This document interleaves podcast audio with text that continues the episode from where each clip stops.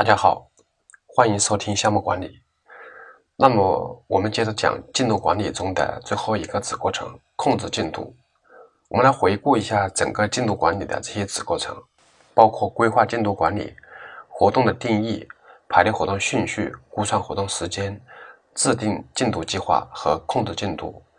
这六个子过程，我们其实一一都讲到了，而且每一个子过程是当做一个章节来讲的。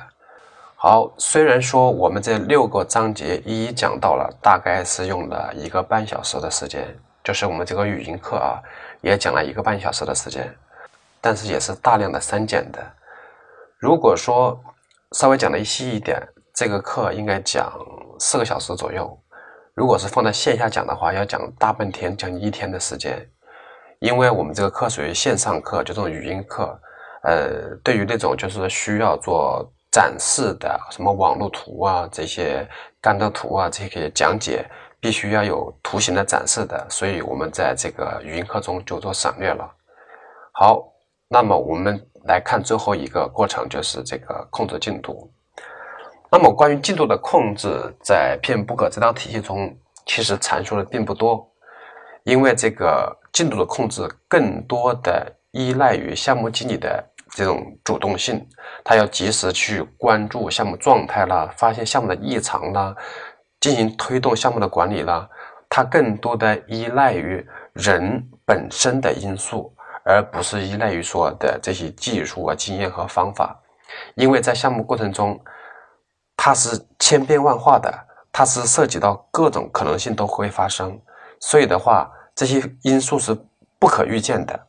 为什么说叫项目？之前讲概念的时候就说了，项目就是这种在新的环境中的这种不确定的这个工作内容才叫项目，所以它有很多不确定的因素需要去协调和处理，而这些协调处理的话，不一定都有定义好的方法，而更依赖于人的这种经验能力，还有这种随机应变的这种呃能力。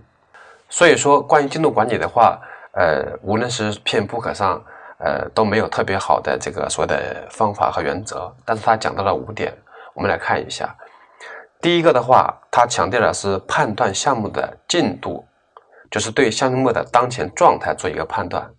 这个我想讲的细一点，这个状态的判断不是简简单单的说这个事情做没做完，这个状态的判断包括两个层面。第一个层面的话是这个事情做没做完，第二个层面是。做没做到？假如说我们有一项任务是进行这个试验，那么这个试验做没做完，这是一个层面。第二个层面的话，假如这个试验做完了，要求试验通过率达到百分之八十，那么这只是第二个层面做没做到。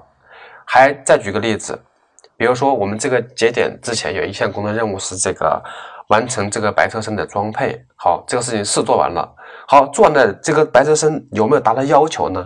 假如说它有项指标是白车身这个点数据的合格率达到百分之七十八，所以你要进行测量这些点的数据合格率是否达到这样一个要求了，这个就属于这个项目的当前状态的判断的第二个层面，就是做没做到的层面的判断。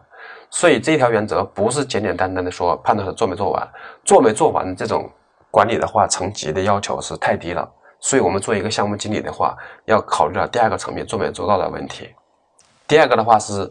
对引起进度变更的因素实在影响，就是说，我们做项目的状态判断之后，对可能有偏差、可能引起项目变更的因素，我们要去采取措施。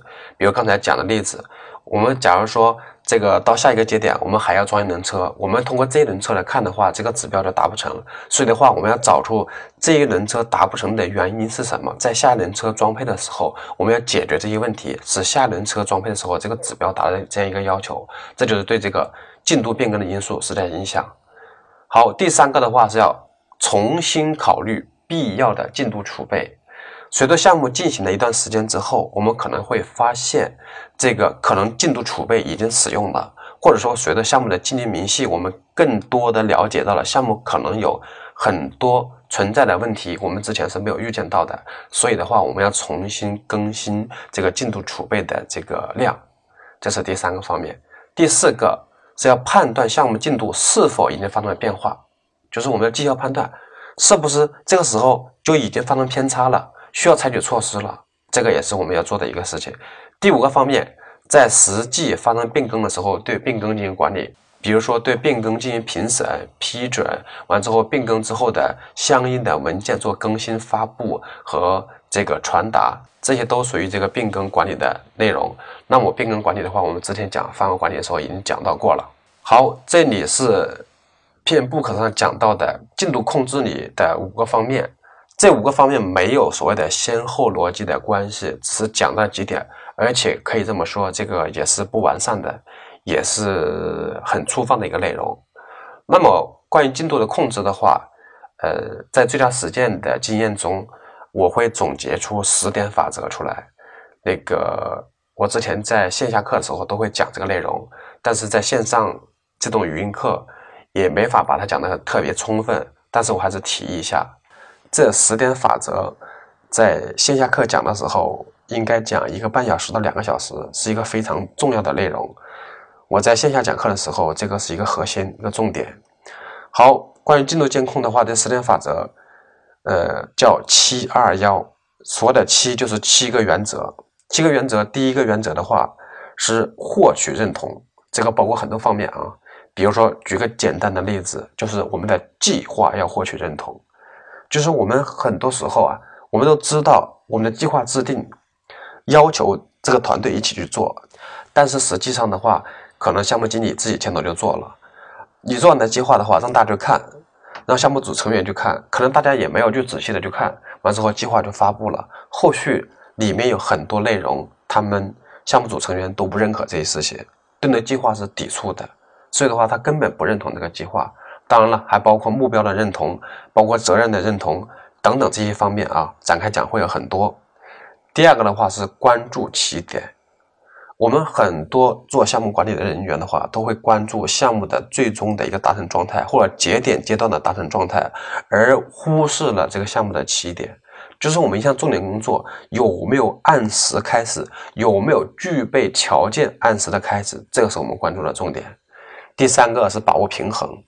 我们项目目标的话是有通常有定义的，那么有的目标的话，它也有优先级。比如说以汽车产品为例，它这个质量目标是非常非常重要的，而它这个呃进度目标也很重要。通常来讲的话，这个质量的目标比进度目标更高阶一些。那么比如说它这个成本目标就没有那么重要，相对于另外两个因素来说的话。那么，比如说这种敏捷的开发的软件类的项目，它的质量目标的话，就没有很明确的定义，因为它是不断的更新迭代和完善的。而这种就是瀑布型开发的产品，比如制造业的产品的话，它的质量目标是非常清晰的，而且是必须要达成的，是优先级是排在第一的。所以这个目标之间也是可以平衡的。再就是资源和进度之间的平衡，很多方面都可以做一个平衡，这个是第三个方面。第四个。对于特殊的事件的话，特殊的任务、特殊状态的事情，要按通道的管理，快速的实施。第五个方面就是要做减法，就是我们在做项目工作的时候，可能有很多管理的主体、很多管理的对象在管控这个项目，我们要做大量的工作，是出于这种汇报啊、沟通啊这方面的事情。对项目来讲，它是拖于冗长的。不是那么增值的工作，所以我们要做减法，比如说汇报汇报路径的减法，比如说这种嗯汇报资料的减法等等很多很多很方面。第六个方面的话，项目内的一个高效沟通，怎么做高效沟通？这个是很有技巧的一个设计。第七个方面要做有效的激励，怎么来激励这项目组的成员高效的工作？这也是重点要考虑的方面。七二幺中的另外一个二就是要。用两种方法，第一个是叫正值评估法来评估当前的项目的进度，第二个用的是成熟度的评估方法来评估项目的进度。好，其二要做的那个幺是什么呢？要坚持一个核心的理念，什么核心的理念呢？就是叫做目标关注，用人成事。特别是对这种重大的项目、复杂的项目、周期长的项目的话，要坚持这个原则。那么，关于这个目标关注、用人成事。大家可以搜索一下，就是我写过一篇文章，叫做《跟刘备学项目管理》，应该是在那篇文章里提的这个理念，而且我阐述是非常充分的，而且那篇文章应该会在两三千字左右，所以的话，大家有机会可以去看一下那篇文章。好，关于进度管理的话，这个实践经验我讲的是七二幺法则。那么关于进度管理，我们还要考虑到的是这个敏捷项目的进度管理特性。因为我在这个课里基本上很少讲敏捷啊，但是这个敏捷的思维我们是要借鉴的。比如说，这个虽然说制造业的产品开发就是开发过程不用敏捷的这个模式，但是这个思维是要可以借鉴的。敏捷思维中提到了六点，第一个的话是同类比较，就是我在做这一阶段的时候，我要考虑到上一阶段同类的过程的话，我用了多长时间。第二的话是回顾审查，就是实行。定期的这个回顾审查完了之后进行纠正和记录。第三个是重新排序，就是我们执行了一段时间之后，对计划进行一个重新的排序。第四个的话是要确定计划内容，就是按阶段性的确定我要交付的成果。第四个的话是确定计划，就是确定每次迭代的时间内要交付的成果和核实的这个内容。第五的话是确认变更，就是我们的变更如果。发生的话，它变化的影响和采取的措施都要进行确认。第六个的话是管理变更，跟我们之前讲那个变更管理也是一样的。好，关于这个进度控制的话，那个刚才也讲过了，更多的依赖于我们人的经验能力和这种意识主动性。那么至于说这些所谓的工具方法，呃，并不多。所以的话，我们这个进度的控制，更多的需要我们自己去总结和思考，在项目实际工作过程中的话，我们去灵活的应对。好，关于进度管理的话，就讲这些内容。如果大家对于项目的进度管理有更多的内容需要探讨的话，我们来分享一些实践的经验。那么这个实践经验的话，将来有机会我们讲线下课的时候，就给大家做一个分享和探讨。好，本讲就讲到这里，谢谢大家收听下一讲内容。